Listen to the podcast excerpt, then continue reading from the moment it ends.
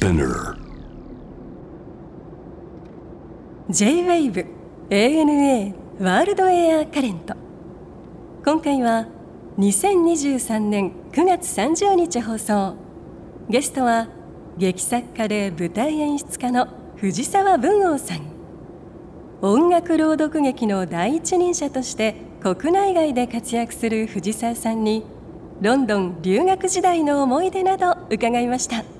お楽しみください。この藤沢さんの音楽朗読劇っていうのはこれどういう発想でこう生まれてきたものなんですか？まあ、これ本当に偶然の出会いなんですけども一番最初にあの声優の山寺宏一さん。という方と知り合って、まあ、あのお互いちょっと落語ファンだったりとかしてそれで話が盛り上がっちゃってで、まあ、お酒飲んだ勢いで僕はそのロンドンで作った物語があるんですけどもその話してたらその読みたいな僕それって言ってくれたんですよ。で、まあ、大体この世界ってそういうのって口約束でその後読んでくれなかったりとかするじゃないですか。で山寺さんってその後分かったのはあの人口約束は本当なくて、やるって言ったらやってくれる人なんですよ。で読んでくださって、はいこれは面白いねって言った瞬間に確かに山寺宏一さんって七色の声を持つ男って異名があるじゃないですか。この人だったら少人数で朗読劇にしたら面白いんじゃないかって思ったんですよね。しかもそれがちょっと音楽に関わりのある物語だったので実はもうその時点で音楽朗読劇っていうものをやり始めたんですよね。なるほでまあその時に、まあ、山寺さんとあと2人出ていただいてど、うんやったやつが、まあ、とても好評だったので、まあ、2回目やった時にはそこにさらに林原めぐみさんっていう人とあと大塚明夫さんっていう人の、うん。と山寺浩一のこの3人で上演することになったんですけどももともと日本って落語だったり時技だったり義太夫だったりっていう語りでもってあのお客様に想像させるっていう文化がはい。とてもある国じゃないですか。その通り。でそれはあの一つこれは手だなと思ってでしかも日本っていうのはあのいわゆる吹き替え文化というのがあって、うん。でそこからアニメの声優文化というのがあって、うん。この話術声だけで、うん。いろんな声を演じ分ける人がこんなたくさんいる国って他にないんですよね。ないよね。これはちょっと朗読劇の土壌としては最高なんじゃないかということで始めたんですよはい。じゃあ何かこうきっかけがあってなんのね。そうなんですよ。つまりなんかやっぱ初めて見るとさ、ええ。この演劇との違いは一体何なのかとか、うん。ええ。あるいはなぜミュージカルにしなかったのかとかさ、うん。いろいろこと思うわけじゃないですか、はい。やっぱ一つの舞台芸術作品を作るにあたってはさ、その中では、まあ、かなりちょっとこうすあ横から来たっていうか、はいはい。ね、真正面からじゃないじゃない。今そうなんですよ。今までの歴史で言うと、うんうん。ところがやっぱりその今おっしゃったように落語だとか、洋画の吹き替えだとか、アニメの声優だとかっていうことを考えると、一つの、まあ、線の上に乗っかってるんだなっていうことだね。でやっぱりそのヨーロッパでも例えば「ピーターと狼とか、うん。あれも多分音楽朗読劇の走りみたいなあそうだね。兵士の物語とかね。で,、うん。でやっぱりそのまあそれに音楽を生で当ててみようっていうふうに思ったのも、ん。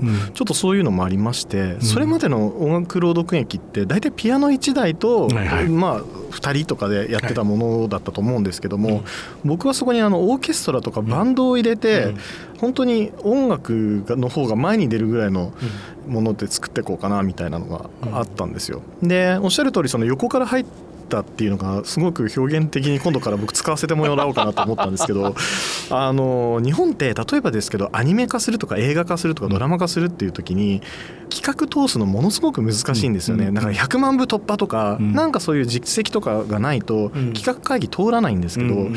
一回朗読劇で上演しましたけどこんな話ですけどやりませんかっていうことで実はそこから広がった作品がいくつもあって例えばですけどあのニコロ・パガニーニの朗読劇をやったんですよ。これは本当に悪魔が出てきて契約を結んじゃう話なんですけど、これはあの去年実はあの東宝でミュージカル化されていったりとか、あやってたね。はい、悪魔のバイオリニストニコロ・パガニーニっていうのが上演されてたりとかしててでその他にもアニメ化されたやつもあったりとかしてだからある意味そのファッションショーの場所だったんですよね僕にとって朗読劇って。はこんな感じの物語ですよというのをファッションショーでやってそこからあの皆さんにこう提示していくみたいな。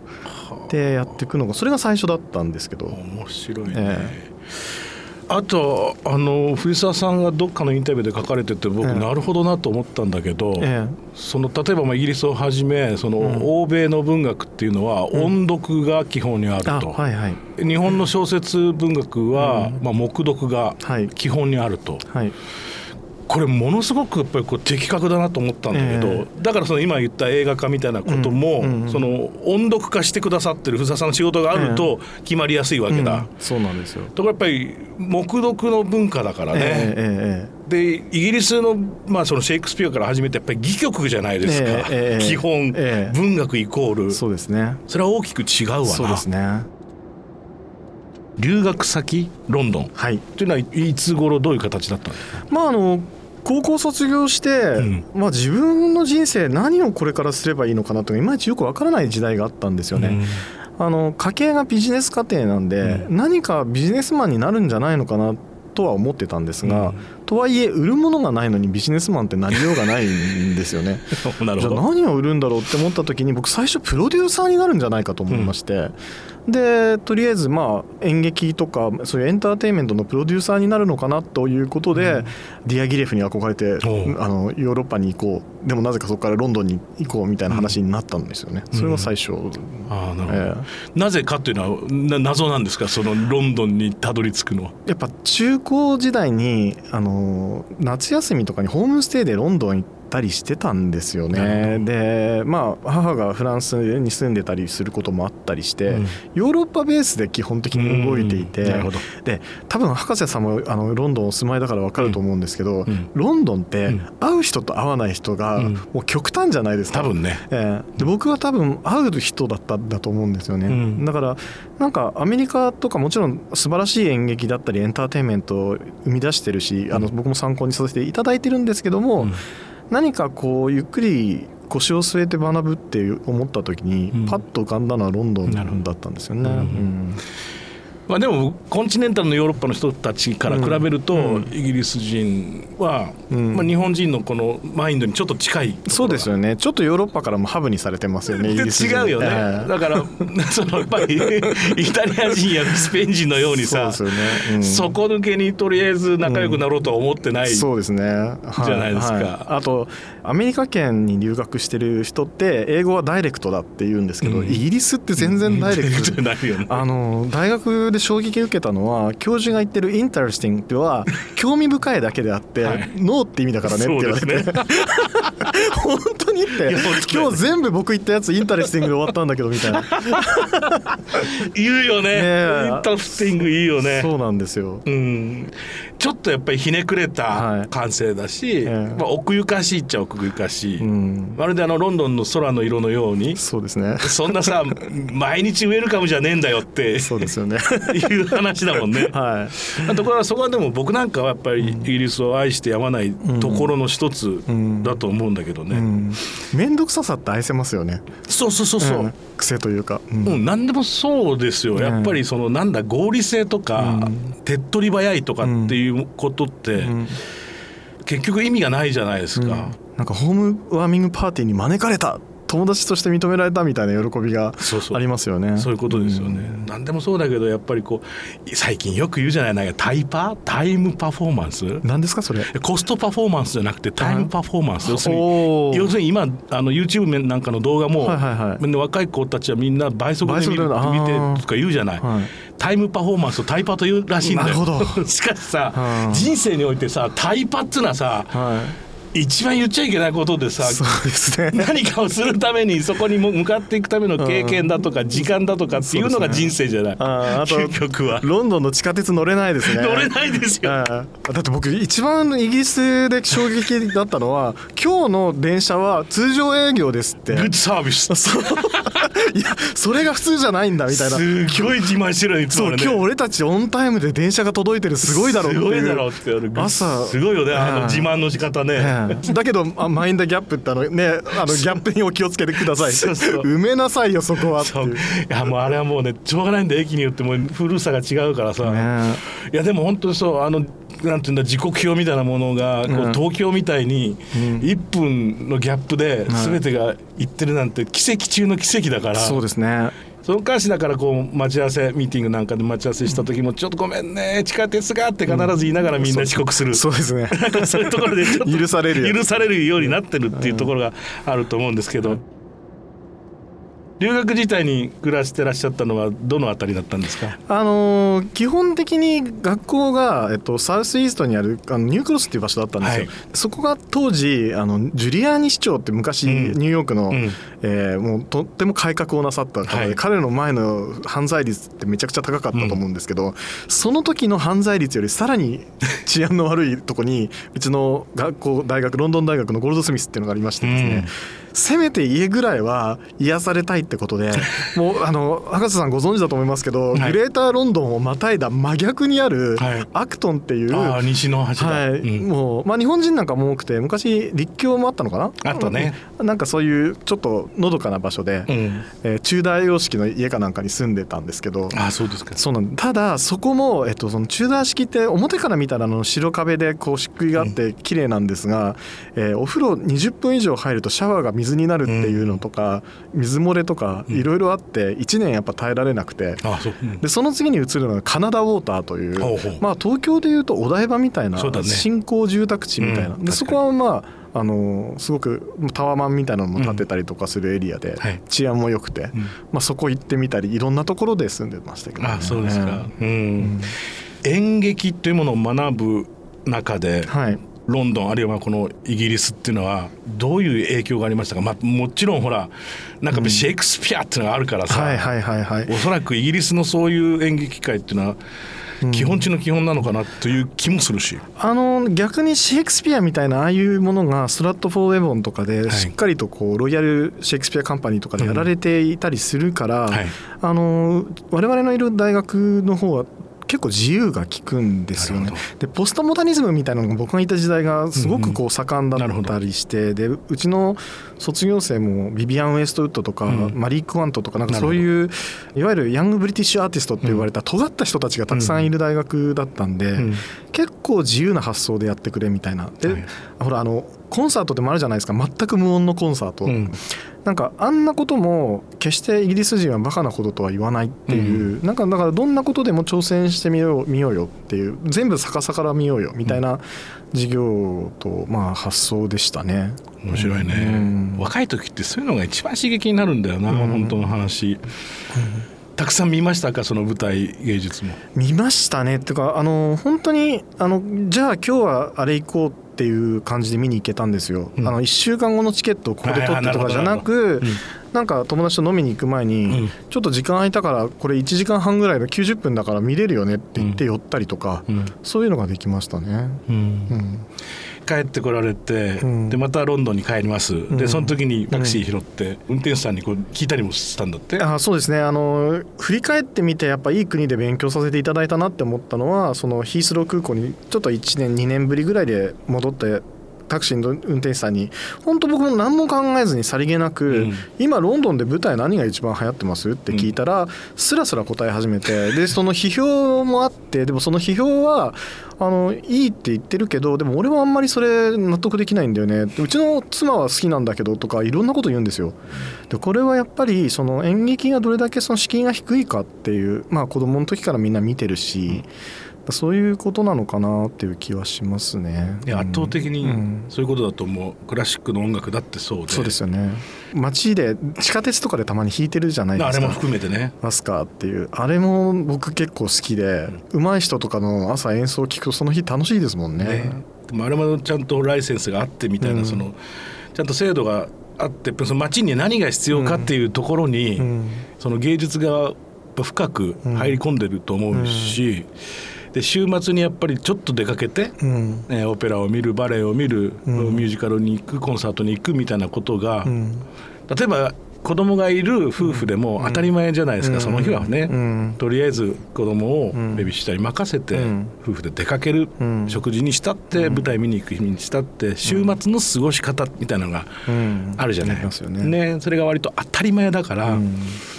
そこをちょっとこうなくしちゃってる日本人の文化っていうのはちょっとあるよね。そうですよね。なんか特にヨーロッパってイギリスに限らずそのオペラハウスだったりとかクラシックだったりとかがうん。中心にあって、その周りに食文化であったりとかドレスであったりとかいろんなものサロンがあったりするじゃないですか。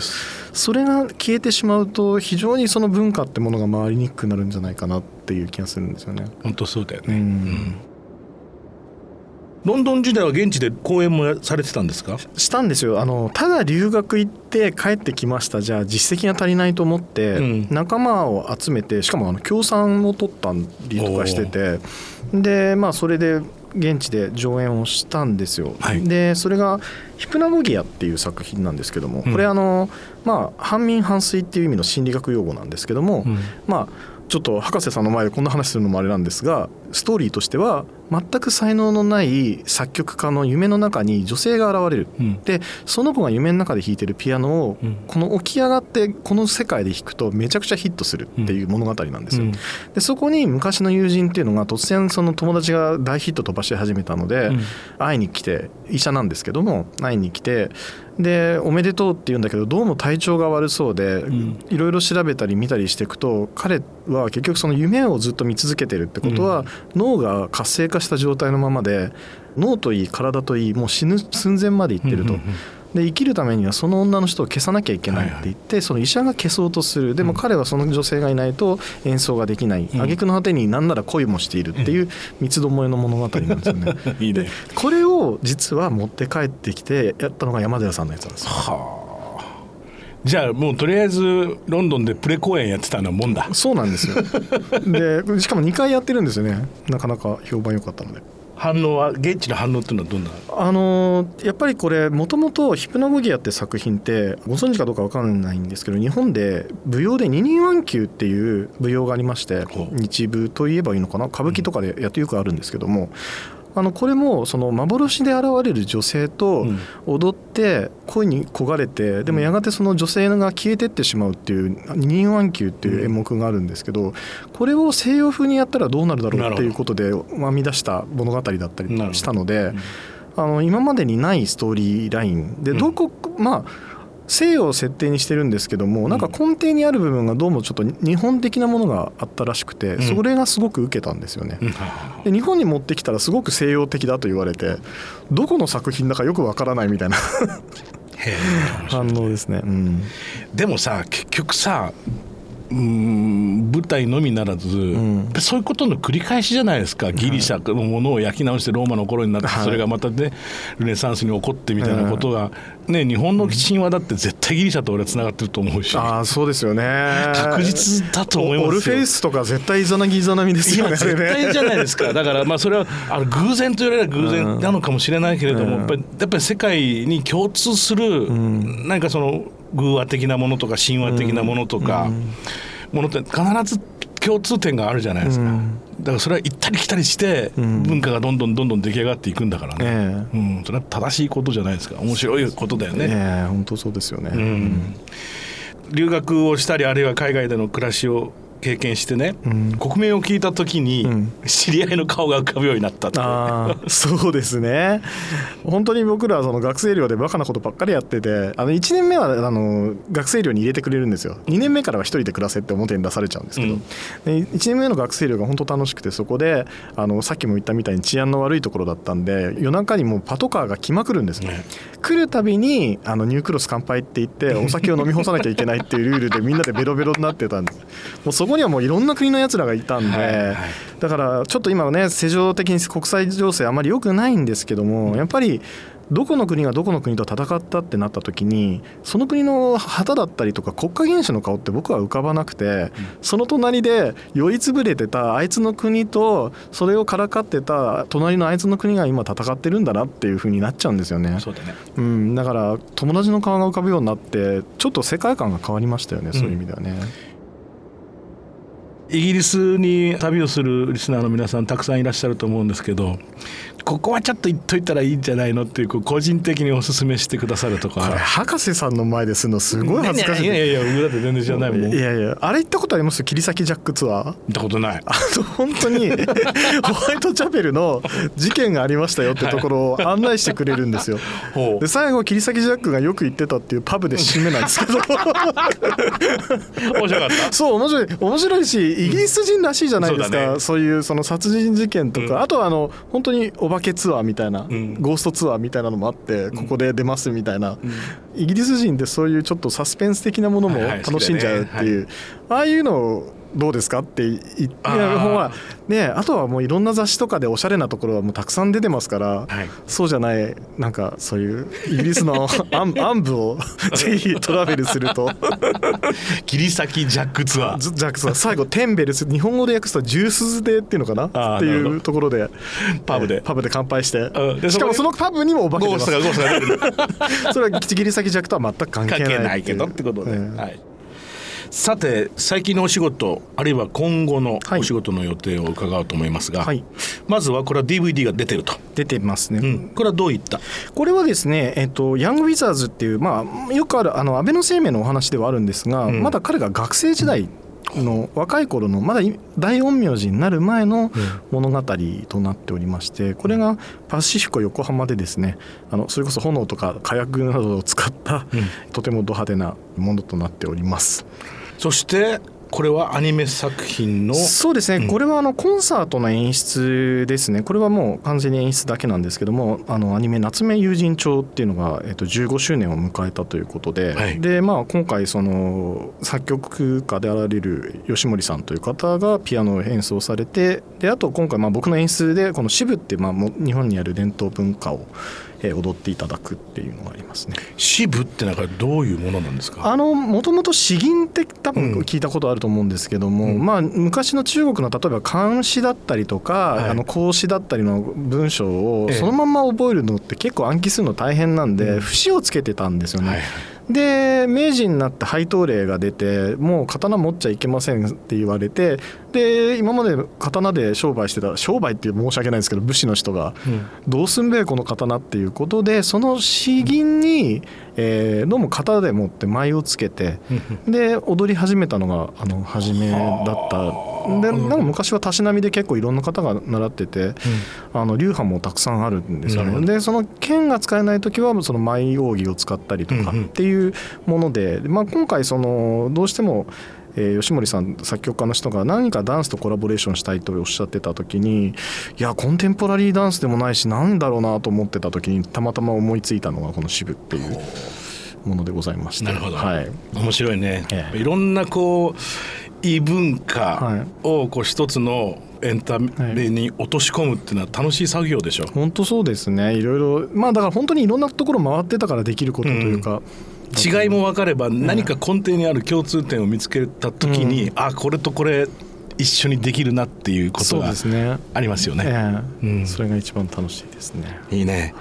詳しくは公演の公式サイトをチェックしてください。はい、そして12月にはこれは日比谷で、はい、はい、えー、シアタークリエで、はい、えー、1か月間丸ごと朗読劇、日替わりのあの声優さんで、えー、上演されていくんですけども、これあのスプーンの盾って実はこれも去年上演されて、うんアントナン・カレームってフランスのシェフがおりましてこの人はあのフランスを料理で守ったって言われている人で、あのフランスってあのナポレオンが戦争で負けちゃった後にウィーン会議にかけられたりするじゃないですか、はい。はい、あの時のウィーン会議の時に料理外交っていうのをやるんですよ、フランスの料理を出しまくって、その料理を食べさせてタレーランという名外務大臣が全員を口説き落としてフランスを守るんですけど、なんでこのカレームって人は料理でフランスを守ったって言われる人なんですけどこの人のが主人公のスプーンの盾だからスプーンの盾っていう話なんですけども「あの世界一おいしい戦争」っていう、まあ、サブタイトルみたいのがついてるんですがちょっと今のこのご時世なのでぜひ見てもらいたいなっていう物語なので。ぜひお越しください。日比谷の、えー、シアタークリエで12月、はい、ぜひ皆さんチェックしてみてください、はい、さて最後にこれはいつも必ずゲストの方に伺ってるんですが、はい、藤沢さんにとっての旅ってのは一体何ですか、あのちょっとこれもう使い古されて一巡したと思うんですけども宇宙船地球号って地球のことをよく言ってたじゃないですか。最近あんまり聞かなくなっちゃいましたけど、でもなんか僕はやっぱその感覚がどっかにあって、うん他人探しの旅なんですよねいつも、うん、なんか新しい人とか面白い人とか自分と違う考えの人に出会いに行くっていうそういう人に一人でも出会えたら結構この旅は成功だったなとか、うん、うん、僕にとってはだから人探しですね旅って、うん、まあ出会いがないとね、うん、結局次につながんないんだよね、うん、そうなんですよね、ね、楽しかったです。ありがとうございました。ありがとう ANA World Air Current